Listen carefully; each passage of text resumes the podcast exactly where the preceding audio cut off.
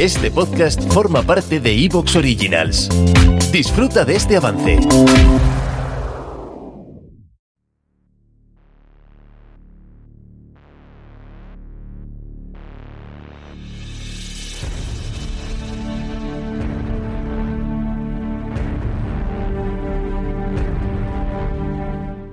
A continuación vamos a contar con la compañía de un viejo amigo del programa, Javier Martínez Pina. Nos va a hablar de historias que quizás no conozcamos sobre las guerras púnicas. Su última obra, Esto no estaba en mi libro de historia de las guerras púnicas, nos abre las puertas hacia un pasado lleno de intrigas, de hazañas y de aquellos pequeños detalles que la historia oficial a menudo pasa por alto.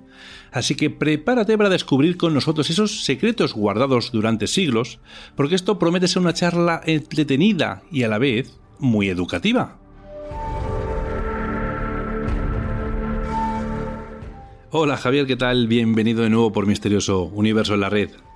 Hola Víctor, buenas, nada, encantado de hablar contigo otra vez. Nada, es un placer tenerte de nuevo por aquí. Bueno, a ver, eh, queridos amigos, Javier es historiador y se dedica a la enseñanza de, esta parte de nuestro pasado que, por lo menos a mí, al menos a un servidor, le apasiona. Y por ello ha escrito muchos libros acerca de la, por ejemplo, de la historia de los piratas, del liberismo, sobre, sobre el Tercer Reich.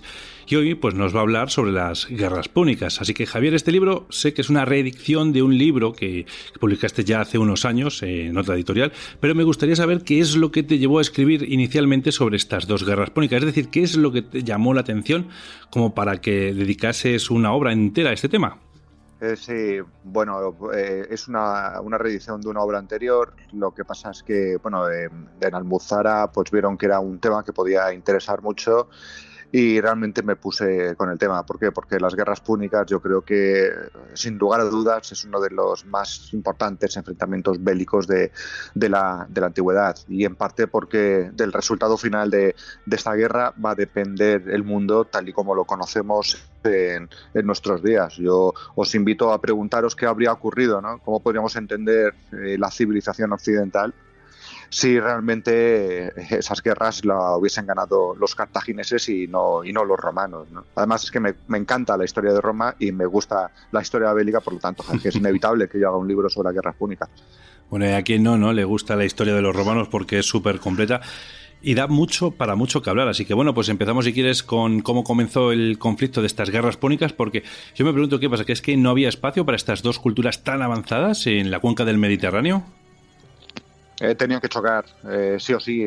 Eh, mira, es que tú ten en cuenta que, Cartago es una, una, antigua colonia fenicia que empezó a crecer a partir del siglo VII Cristo como consecuencia de, la conquista de Tiro de Fenicia por parte de, los asirios. Desde ese momento hasta el siglo III, Cartago fue creciendo su influencia en, en la zona del Mediterráneo central y especialmente en la zona de Sicilia. ¿no? Y es que Sicilia era también un plato muy apetecible para los romanos, que en este siglo III acababan de completar eh, la conquista de Italia y por lo tanto pues ambos, ambas potencias del Mediterráneo central terminaron chocando en, en, en la región, ¿no? que es precisamente en esta isla en donde se, se da inicio, ¿no? donde se produce el inicio de, de la Primera Guerra Púnica.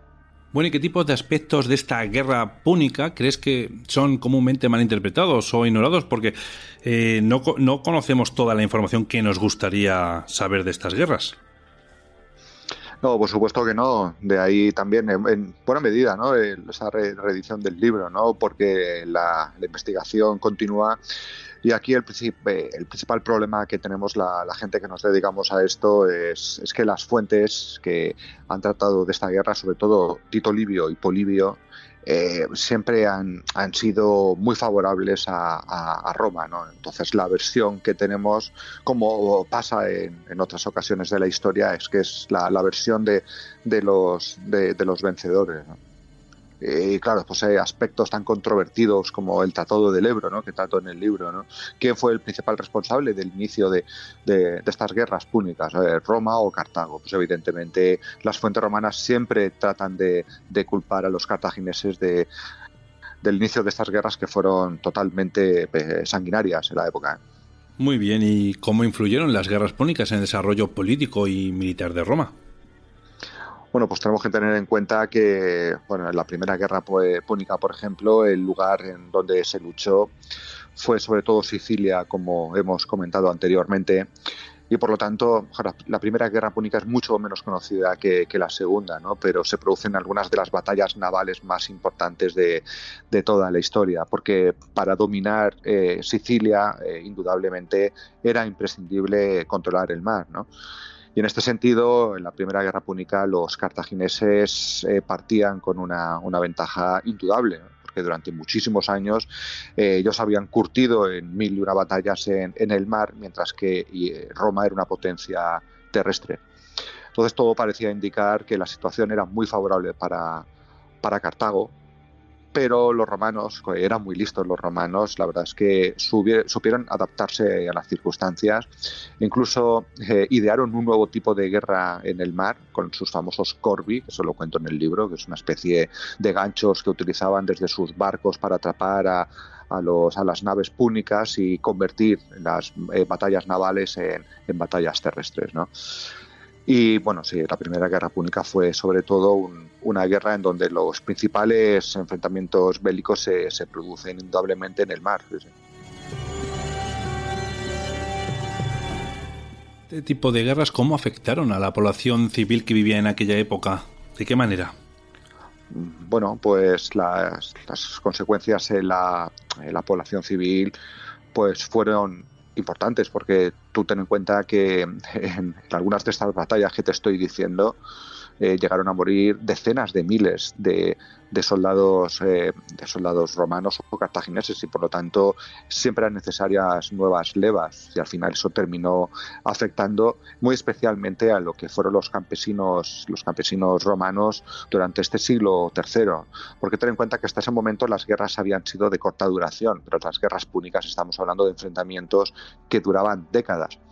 Y entre otras cosas los campesinos que tenían que dejar sus tierras y irse al ejército a luchar cuando llegaban nuevamente, cuando llegaron a, su patria después de, la guerra, vieron sus, campos totalmente arrasados y, descuidados. Sí, sí, tuvo unas consecuencias eh, eh, totalmente eh, sí, muy negativas para la población en general. Javier, ¿cuál es el papel que tuvo en esta guerra los líderes militares como Aníbal o Escipión en, el resultado de estas guerras? Fue un, papel fundamental, ¿no? Ten en cuenta que, en estas guerras, especialmente la Segunda Guerra Púnica, eh, luchó el que para mí hay opiniones para todo el mundo, ¿no? Pero para mí el, gran general del mundo antiguo, incluso por encima de Alejandro Magno, fue, fue Aníbal. ¿no? Siempre se ha dicho que Alejandro Magno, pero claro, Alejandro se enfrentó a los persas y, nada tenía que ver el ejército persa con eh, las terribles legiones romanas a las que tuvo que enfrentarse Aníbal durante esas batallas legendarias que han llegado hasta nosotros, como Trevia, como Trasimeno y, y Canas. ¿no? Que tener en cuenta que algunas de esas batallas, algunas de estas victorias de Aníbal se siguen estudiando en, las modernas academias militares como ejemplos de cómo superar a un enemigo eh, mucho mayor en número que, el que tienes en tu, a tu disposición.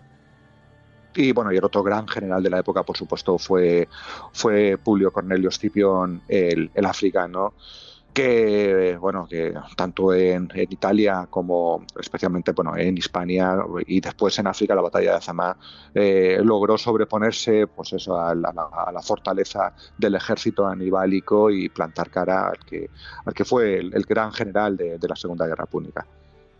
Luego también Cartago utilizaba mercenarios, como otros eh, otras culturas, en este tipo de guerras. Entonces me gustaría que nos hablases o que nos describieses más bien cuál es la relación entre esos cartagineses y, estos mercenarios, si era buena, si era mala, si se podían fiar de ellos. Sí, eso es uno de los motivos por los que muchos autores eh, dan a entender eh, de por qué Cartago nunca pudo o nunca tuvo la posibilidad de, de ganar la guerra. Cuenta que que Roma siempre demostró tener mucho más músculo, porque a pesar de todas esas derrotas que te he comentado anteriormente, a pesar de, perder miles de legionarios en, en Trevia, en Trasimeno, en, Canas, Roma siempre era capaz de, hacer nuevas levas y reclutar nuevas legiones. Ciudadanos que estaban dispuestos a, defender de su territorio. En cambio, los cartagineses, eh, eh, al margen de ese famoso batallón sagrado y las unidades de infantería libio-fenicias, tenían que contratar a mercenarios para poder eh, formar sus ejércitos. Y eso, al final, la lealtad de esta gente no era tan clara como la podían tener los soldados romanos y además de esos que eran muy caros de mantener. ¿Te está gustando lo que escuchas? Este podcast forma parte de Evox Originals y puedes escucharlo completo y gratis desde la aplicación de Evox. Instálala desde tu store y suscríbete a él para no perderte ningún episodio.